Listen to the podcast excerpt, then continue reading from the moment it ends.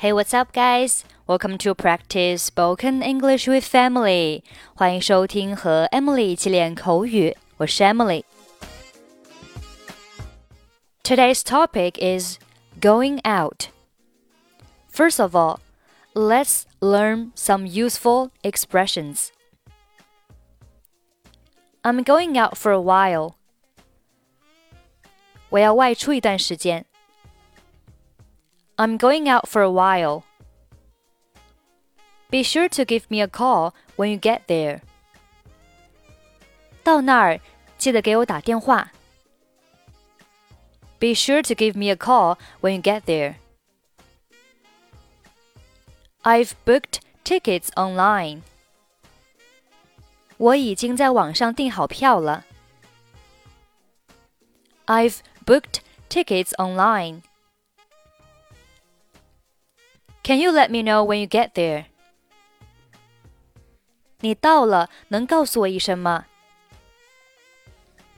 Can you let me know when you get there? It's going to rain. You better bring an umbrella. 天要下雨了，你最好带把雨伞。It's going to rain. You'd better bring an umbrella. I've got a matter to deal with, and I need to go out. 我有件事情需要处理，要出去一趟。I've got a matter to deal with, and I need to go out. Okay, let's listen to today's conversation. 亲爱的，我要外出几天。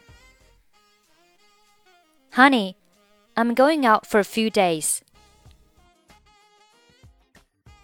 哦，天哪，这可真不是一个好消息！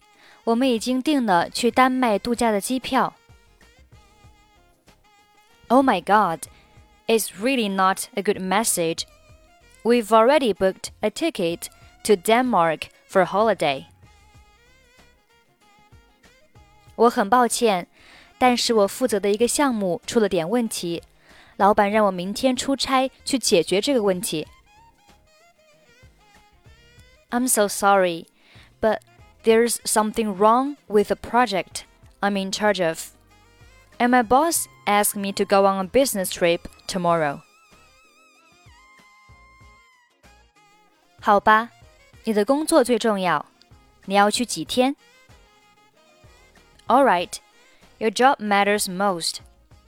How many days are you going to be there? 最多一个星期。 等我回来，我一定陪你去旅行。A week at most. I'll take you on a trip after I get back. 好吧，计划赶不上变化，我来帮你准备行李。Well, plans always fall behind changes. I'll help you with the luggage. 对了。 我要去的城市现在是冬季，你帮我准备几件厚衣服。By the way, it's winter in the city I'm going to.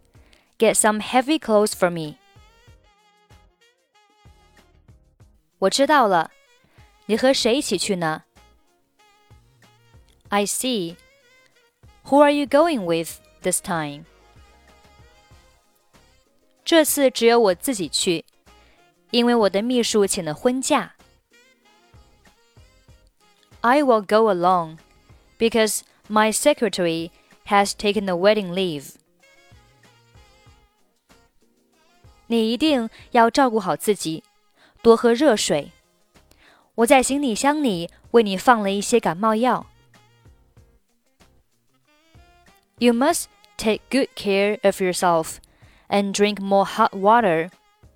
I put some cold medicine in the suitcase for you. 你考虑的真是太周到了，谢谢你，亲爱的。It's very considerate of you. Thank you, dear. 回来的时候记得给我带礼物。Remember to buy a present for me when you come back.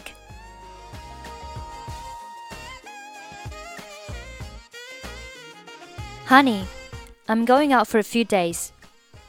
Oh my god, it's really not a good message. We've already booked a ticket to Denmark for holiday.